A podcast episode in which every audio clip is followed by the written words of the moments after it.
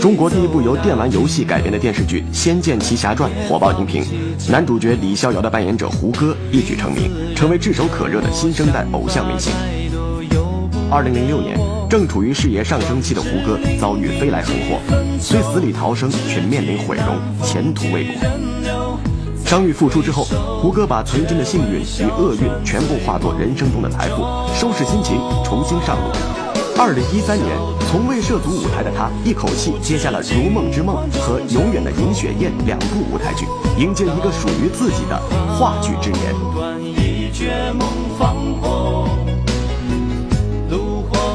胡哥你好，你好，这是还是第一次到你这个饭店来啊？谢谢谢谢。这个非常漂亮，很有创意感，这是出自你自己的想法吗？呃，是我们集体的智慧，我给了我给出了一点我的意见。嗯，其实呢，应该算是实现一个儿时的梦想。嗯，因为呃，当时我们几个股东之一呢，是我的一个中学同学。嗯，啊，当时我们是同桌。嗯，呃，那个时候在念书的时候呢，我们就有一个志向啊，少年的志向。嗯，说以后大家有能力的时候，不要去给别人打工。嗯，要自己做老板。嗯。所以呢，这个餐厅也等于说是圆了当时的一个承诺，嗯，实现了当时一个承诺。你自己会做菜吗？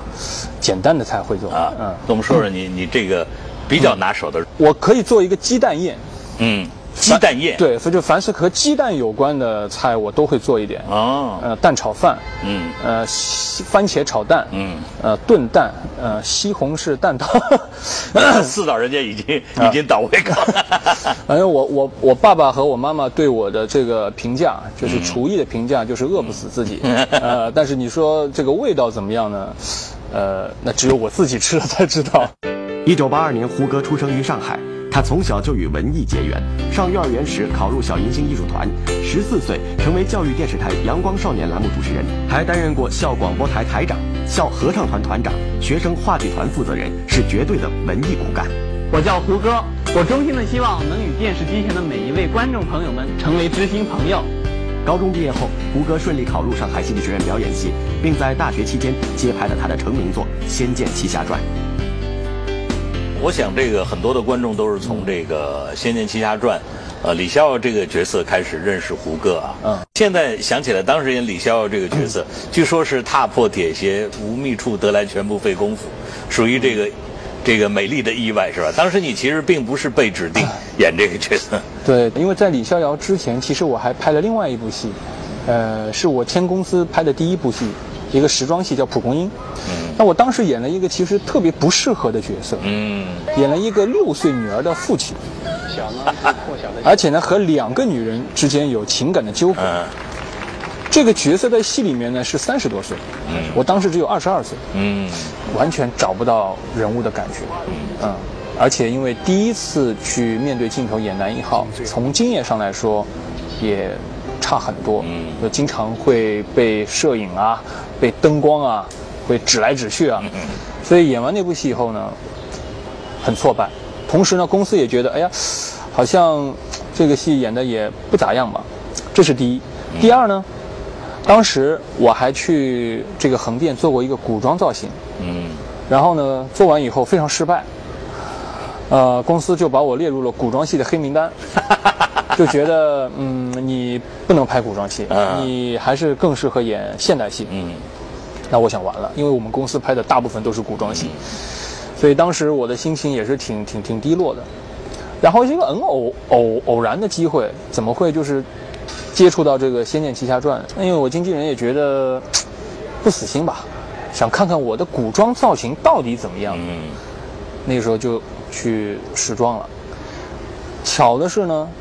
那个《仙剑奇侠传》的这个游戏之父姚壮先，那天正好就在化妆间，然后他就看到了我的古装造型，可能和他心目中的那个真实的现实生活中的李逍遥的这个人物非常的接近。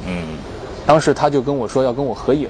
哦，真的啊！对他跟我合影，拍了一张照片。嗯嗯，是不是那是有点受宠若惊的？对我对，但是我也不知道他为什么要跟我拍照。过了几个月，我记得非常清楚，是在零四年年初的小年夜那天，我接到呃了陶海的电话。当时陶海在我们公司做我经纪人。嗯，他说我要告诉你两件事儿啊，一个是好消息，一个是坏消息，你要先听什么？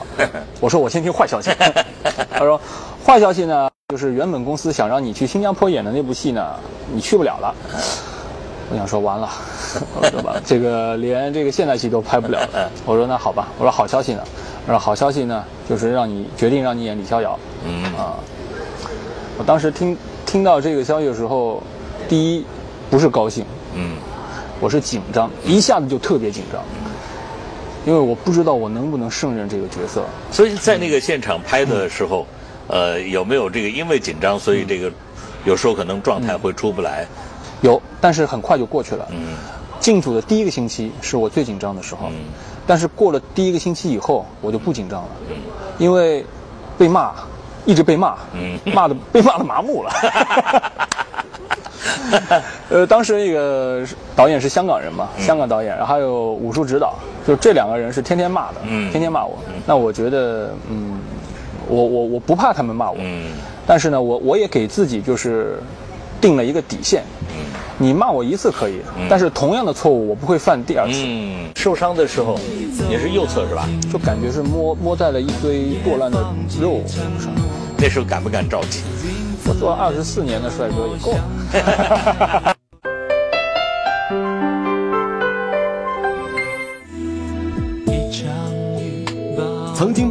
古装黑名单的胡歌，凭借《仙剑奇侠传》打了一场漂亮的翻身仗。随着这部戏的热播，胡歌在年轻人中赢得了极高的人气，而他也乘胜追击，连续主演了《聊斋志异》之小倩、《天外飞仙》、《少年杨家将》等多部古装剧，获得了古装王子的美誉。二零零六年，胡歌接拍了新版《射雕英雄传》，在其中饰演郭靖一角。正当星途一片大好之时，八月二十九日深夜，一场飞来横祸不期而至。在从横店回上海的途中，胡歌乘坐的轿车与前面的卡车发生了严重的追尾事故。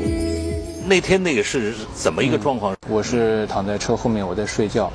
呃，后来他们跟我说是应该是追尾了。嗯，追尾以后呢，可能呃我的车没有没有没有翻滚，但是应该也也有一些嗯甩甩吧，嗯甩尾吧。所以我当时是撞到了那个侧面的玻璃上。受伤的时候。也是右侧是吧？右侧是是右侧，对对对。右侧这个除了眼睛这个地方受损的话，嗯，这个颈部受损也非常严重。对，呃，我脖子这里有一条很长的疤。嗯，我当时在高速公路上，我清醒过来的时候，我我是我是坐在高速公路的护栏外面。嗯，然后呢，我的手我的手是摁着自己的脖子。嗯。我当时是能够很很清晰的感觉到我的半根半根手指是嵌在里面的，嗯，所以那个伤口是很深的。那么事后医生是跟我说，我的动脉和静脉都已经露暴露在外面。哇，那就很危险，可能过去一毫米，对，就可能出事儿，引起血管破裂，这个大出血。对，这场惨烈的车祸造成胡歌的一位助理当场身亡。侥幸捡回一条命的胡歌，还来不及为自己庆幸，就要面对另一个严峻的事实——毁容。当你被这个送到医院的这个途中，或者在医院接受这个紧急治疗的，呃，这个整个的过程当中，你想的最多的是什么？我我就是想要活下去，我没有其他任何的想法。嗯。然后一直到了医院以后，确医生确定了我脖子上。的伤没有问题了，我有了第二个想法。嗯，我希望我的右眼没有瞎。嗯，因为我在救护车上的时候，我摸了一下我的脸。嗯，就是就感觉是摸摸在了一堆剁烂的肉上面，是那样那样的一个状况。嗯，而且呃。已经没有知觉了，就是我一点都感觉不到疼痛。嗯。然后当他们在帮我处理脸上的伤的时候，这个肉可能都已经挤在一块儿了。嗯。它掰开的时候，哎，我能感觉到光。嗯。那我就觉得应该心安一点，眼睛还没没有想象的那么严严重。嗯。当一切的病情开始稳定下来，因为你是演员嘛，演员这个。当然，人人都爱美，但对于演员来说，这张脸是更重要。那时候敢不敢照镜子？我第二天我就要我就要想要照镜子了。嗯。呃，但是没有人愿意给我镜子。嗯。然后过了一会儿呢，我说我要上洗手间，嗯 因为我知道洗手间有镜子，他们没有意识到。嗯然后我爸爸扶着我进了洗手间，我把门关了。其实我也不是去上洗手间，我就是要去照镜子。嗯当时的样子，左边还比较正常，右边是整个大出来，有原来的一倍、两倍。就肿起来了的。是我当时摸的时候特别硬，我还以为是骨头，我想是不是骨头凸出来了，我还问我爸呢，我说是不是骨头？他说不是不是，他说是肿的，嗯就是脸有这么大。我看着自己的样子，我就想说行，那看来以后得改行了嗯啊。但是我当时倒并没有，并没有什么遗憾，嗯我反而是轻松了。嗯因为那个时候年轻，二十四岁，其实拍了《仙剑》以后，一下子好像拔得很高，我的心里面的压力其实是挺大的。嗯我看到自己的样子的时候，我说：“哎，不做演员，我反而挺轻松的。而且我觉得，我做二十四年的帅哥也够了。经过一年的休养和多次整形手术，二零零七年六月，胡歌伤愈复出。在此之前，《射雕英雄传》剧组暂停拍摄，等待郭靖归来。出现在镜头前的郭大侠并没有太大变化，右眼的伤痕不细看也不容易觉察，但对胡歌来说，他的心境却和一年前大不相同。当你回到这个剧组拍摄，那个感觉是不是会特别特别不一样？我记得回到剧组，我们等于是吃复复复开复拍的开复拍的复开机饭，嗯，我给大家鞠了躬，嗯呃，因为我真的很很很感谢大家，然后当时也特别感动，然后心里觉得很温暖，真的就像一个大家庭一样。嗯。呃，可是拍摄的过程并没有我想象的那么乐观，主要出现什么问题呢？就是经常会出现的一个场景就是，呃，一条演完了，演完了以后呢，导演也不说过，嗯。也什么话也不说，现场特别安静，他会跟摄影两个人在那儿嘀嘀咕咕。特别小声的交流。过一会儿呢，你就会看见机位、灯光重新摆。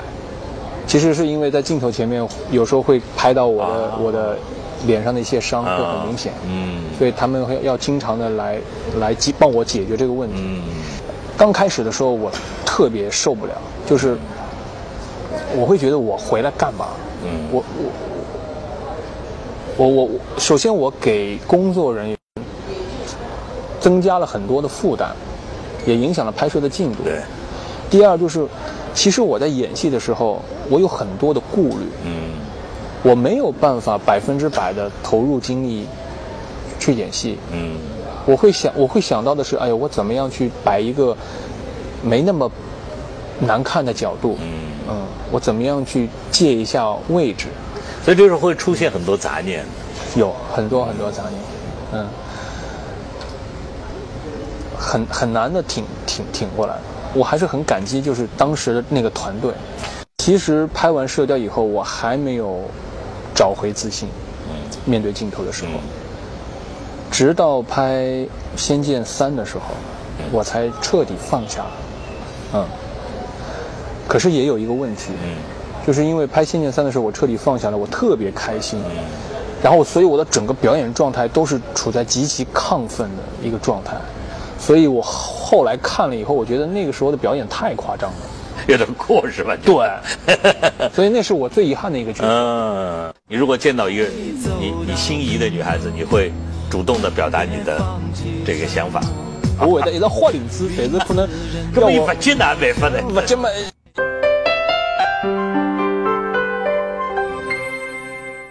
经历过一夜成名的幸运，也经历过命悬一线的危难，而立之年的胡歌变得更加成熟，对生命的意义有了更真切的感悟。如今他对剧本精挑细选，保持着一年只拍一两部戏的从容节奏，用更多的时间来陪伴家人，享受生活。我知道你有很多的爱好，比如说你喜欢旅行，呃，喜欢摄影，甚至也去很多很危险的地方。啊，我经历过最危险的是什么样的一次旅行？呃，我有一次是也是自己开车从那个襄襄樊开到神农架，前面呢有一辆大大大卡车，嗯。那么我就想借个机会能够把它超掉，嗯。因为它开得很慢嘛，正好有一个往右拐弯的那个弯道，这个车呢突然之间就把内道给让出来了。右边是悬崖，左边是山壁啊，他就突然把内道给让出来了。那我以为他可能是想让我超过去吧，那我就加速了。结果当我的车跟他平行的时候，他一把方向就打进来了。这个时候，我我就一点都不夸张啊，我当时的脑子就噌就就热了，就是血一下子就全部涌到头上。那只有两种选择，第一种选择是踩刹车，嗯，第二种选择是踩油门。对，我后来选择了踩油门。我，胆儿大。呃，我估计是贴着他的车，然后这边是贴着那个悬崖那边就过去了。那一次是我所有的自驾的经历里面最危险的一次，嗯呃，但是也给我一个教训，就是因为他他让内道并不是要让我超车，而是因为他的车太大了啊啊，他要有一个足够的空间把这个弯拐过去。嗯嗯，这个是因为我驾驶经验不足造成的。呃，对你这样的一个呃刚刚到而立之年的这个帅哥来说，其实你的产量还算是不高的，嗯，就一年也就顶多也就两部戏，嗯，你为什么把自己的量控制在一个非常有限的范围之内？我倒不是刻意的去控制，嗯我并没有给自己规定我一年要拍多少部戏。呃，应该说我比较挑剧本，嗯嗯，我我只会拍我喜欢的角色，嗯喜欢的戏。嗯、我我不会说因为我今年要挣多少钱，要买什么房子，我我我我我去拍戏，那不会。说的坦白一点，我比较懒，我还是需要生活的。嗯、我不能够三百六十五天天天都待在剧组里。嗯，现在回过头去看一看，这个也出道快十年了嘛，呃，觉得这个十年当中自己得到最大的收获是什么？我觉得对我的收获就是我的粉丝。嗯。嗯。呃，我的粉丝叫胡椒，嗯。呃因为我叫胡歌嘛。嗯。嗯，我经常会收到一些他们给我写的信，他们在信里面给我提的一些意见，我工作中或者我生活中的一些意见，这些话只有很亲近的人才会对我说的。所以在我们今天开始这个访问之前呢，我也在这个微博上征集一些呃你的粉丝的一些问题，有一些有点八卦啊，没没关系啊，没关系这个比如说落叶飘落的地方，问你，呃，这个胡嫂在哪里？呃，哼哈小姐说，关于结婚，给自己的最后期限是什么？呃，我就用那个名字，那个网友的名字来回答他的问题吧。嗯，胡嫂就在我在落叶会飘落的地方等待落叶的飘落。好抽象，这句话可以得诺贝尔奖，有点莫言风格。呃，我我说实话啊，我已经有大概两三年的空窗期了，嗯啊但也不是说，嗯，不想找，嗯，是因为可能我工作的关系，我接触到的圈子比较比较小，嗯，呃，没有没有特别合适的，而且呢，可能现在也三十了，三十岁呢，我也觉得就是和年轻的时候谈恋爱的那种，呃，那种想法和状态已经不一样了。可能我现在会考虑的比较多，我会更多的去考虑，可能以后是要生活在一起。还有一个问题，你是不是一个有爱会勇敢说出来的人？如果就是说，你如果见到一个你你心仪的女孩子，你会主动的表达你的这个想法？我我比我属于比较被动，嗯嗯，但是呢，我会得花领子不一样，林子梅啊，呃没有，我会得一直换领子，但是可能根本不艰难办法的。不这么也是好呀，我但是我不会说特别主动的啊告诉他，嗯嗯，梦若涟漪 M H 说，很多喜爱胡歌的观众都不理解，为什么出道八年的胡歌还在拍游戏剧？很多人都觉得在游戏剧中转型突破没有实际的意义。想问一下，胡歌对于以上两个观点的看法？我觉得这个问题很好。是，嗯，其实我在一零年的时候演完《神话》的时候，我就已经非常深刻的就是意识到，呃，我我我似乎陷入了一个瓶颈期。那天晚上我看完《神话》以后，我就换台，正好看到了呃两年前拍的《仙剑奇侠传三》，然后我看了看了十几分钟，我又换台，又看到了我零四年拍的《仙剑奇侠传一》。嗯。那么等于那天晚上我看了三部我不同时期拍的戏。对。当时我看完以后，我心里面其实还挺沉重的，因为我看完以后，我觉得我仙一演的最好，嗯，就是零四年的时候演的最好，嗯，所以在神话以后，我就没有再接古装戏，有整整两年的时间，我接的都是现代戏或者年代戏，然后也演了一些我以前没有演过的角色，嗯，唐小圆。啊，他说人的一生啊，必定会有很多的遗憾。在你的三十年生活当中，最遗憾的事是什么？你会想去弥补这样的遗憾吗？我最大的遗憾可能没有办法弥补。嗯啊，但的确是有。嗯呃，就是在我出车祸的时候那段时间，其实我复出以后，呃，在接受媒体采访的时候。我基本上感谢了所有的人，但是我唯独有一个人没有感谢，就是我当时的女朋友，啊，嗯，可能也是因为这样那样的原因吧，呃，不能够在那个时候说说一些关于她的事情。那个时候其实她一直在照顾我，嗯，她也放弃了自己的工作，她也为了照顾我牺牲了很多，呃，但是我始终。其实没有在媒体面前，没有在大大大庭广众下去感谢过他。这个我觉得是应该是我最大的一个遗憾。其实我们经常老话讲“患难见真情”，为什么最后没有能够走到一起呢？可能性格，应该是性格吧。那个时候，呃，就是付出以后，呃。其实我对自己挺没有自信的，但是我又是一个挺大男子主义的人。我觉得两个人在一起的话，肯定是要我来养活他，我来照顾他。嗯。那有一个客观原因就是，可能嗯，他年龄比我大，所以呢，他会有一些其他方面的压力。啊。呃，我没有办法去给到他他想要的那种生活。有机会放下架子复合嘛？不用那么大男子主义。呃，我觉得过去了就就就过去了，这茬过去了是吧？对。好的，谢谢我们今天这个聊得非常开心啊！谢谢曹老师，希望你的这个事业能够有一个新的飞跃啊！最重要的，这个希望妈妈能够健康、谢谢平安，谢谢。然后我今天能够上曹老师节目，最开心的人是我妈妈，是吗？对 对对，问伯母好，谢谢。